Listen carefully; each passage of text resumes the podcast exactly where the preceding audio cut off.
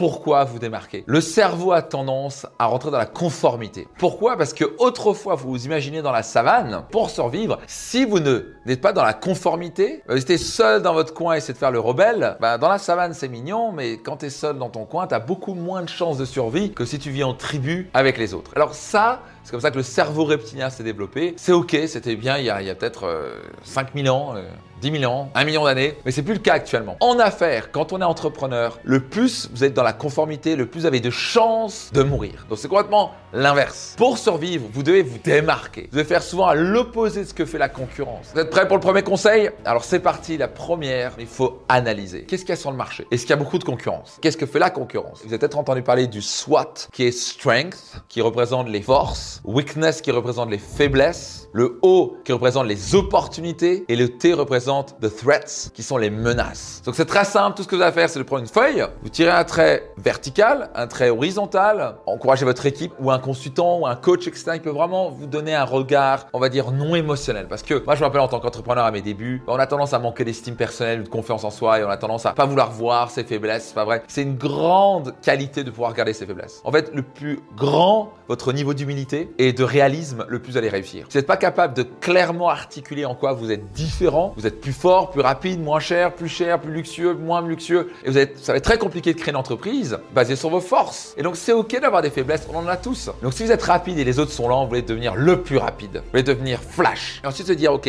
c'est où qu'on est fort et on peut devenir extraordinaire et là où la concurrence va pas nous embêter. Si vous analysez bien les choses et vous faites les choses stratégiquement et intelligemment, c'est comme ça que vous allez pouvoir gagner. Conseil numéro 2 pour vous démarquer. Vous voulez avoir un branding différenciant. Le branding, c'est la marque. C'est comment elle est perçue. Ça peut être le logo, ça peut être sa couleur, ça peut être aussi le feeling. Est-ce qu'elle est fun? Est-ce qu'elle est sérieuse? Est-ce qu'elle est professionnelle? Si vous pensez à Air France, il y a un côté un peu professionnel, euh, parisien, et en même temps élégant, avec une petite touche d'humour. Ryanair, on le sait, c'est le plus cheap du cheap. Ça va être euh, rapide, efficace, euh, tu payes pas cher, on n'en parle plus. Quand vous pensez par exemple à Porsche, quelle est l'émotion que vous ressentez? Donc la question à vous poser, c'est quand on pense à votre marque, à quoi on pense? Et malheureusement pour beaucoup d'entre vous, quand on pense à votre marque, ça fait bah, pas grand-chose. C'est neutre. Et il n'y a rien de pire qu'une marque neutre. Le plus vous allez oser vous différencier, vous démarquer, le plus vous allez créer un effet de polarité. Il y a des gens qui vont vous détester et des gens qui vont vous adorer. Numéro 3, important, votre storytelling. C'est raconter votre histoire. Beaucoup d'entreprises font l'erreur de ne pas raconter leur histoire. Quand vous racontez une histoire, vous vous connectez émotionnellement à vos clients. Les gens peuvent se comprendre et dire Ah, cette personne vient de là ou cette entreprise vient de là. Une grosse erreur que je vois quand j'accompagne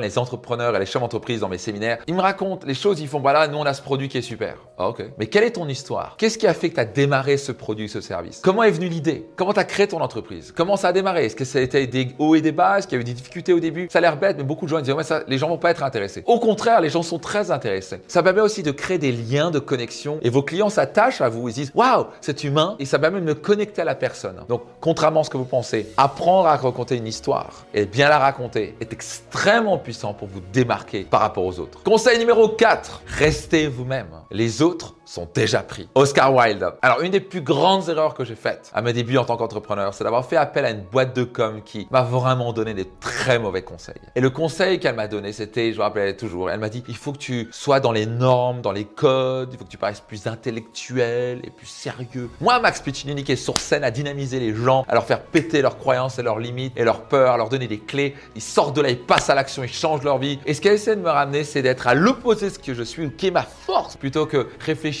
réaliser. Elle voulait me rendre plus intellectuel, chiant, sérieux. Je peux être intellectuel, je suis stratégique, j'ai appris à ça. Mais c'est pas ma nature et c'est pas ma force. Je me rappelle, on a fait quelques vidéos qui ont coûté très cher pour parler plus calmement et sérieux, pour que je paraisse plus dans l'élite intellectuelle française. Et d'un coup, c'est bizarre, les gens qui me suivaient ne me suivaient plus. Ne soyez pas à l'opposé de votre nature. Soyez authentique. Dernier conseil pour vous démarquer votre concurrence et attirer les clients à gogo. Simplement oser. Et c'est pas facile. Ça allait à l'opposé du câblage de votre cerveau qui est la conformité. Oh mon dieu, j'ai peur. Non, non, des autres font ça. Qu'est-ce que les gens vont penser Mes clients vont penser si d'un coup on a tous des sites blancs et on va mettre du vert et du rouge flashy et de l'orange. Bah, devinez quoi Ça fait peur. Mais quand vous le faites, je peux vous garantir une chose vous allez avoir une explosion de clients. Et au moins, vous allez clairement noter sur le marché nous, on est comme ça. Nous, on est différents. Voici nos valeurs. Voici nos couleurs. Mettez un drapeau sur votre planète. Vous dites ça, c'est notre planète. Nous, on est les meilleurs à ça. On est les plus rapides. On a le meilleur rapport qualité-prix. On est les moins chers. On est les plus chers. Voici qui on est. Vous pouvez aller voir la concurrence. Mais si vous nous aimez, vous allez nous adorer. Et c'est comme ça que vous allez gagner. Si vous osez faire ce pas-là, je peux vous garantir une chose. Il y a de belles choses qui vont arriver dans les prochains mois et années.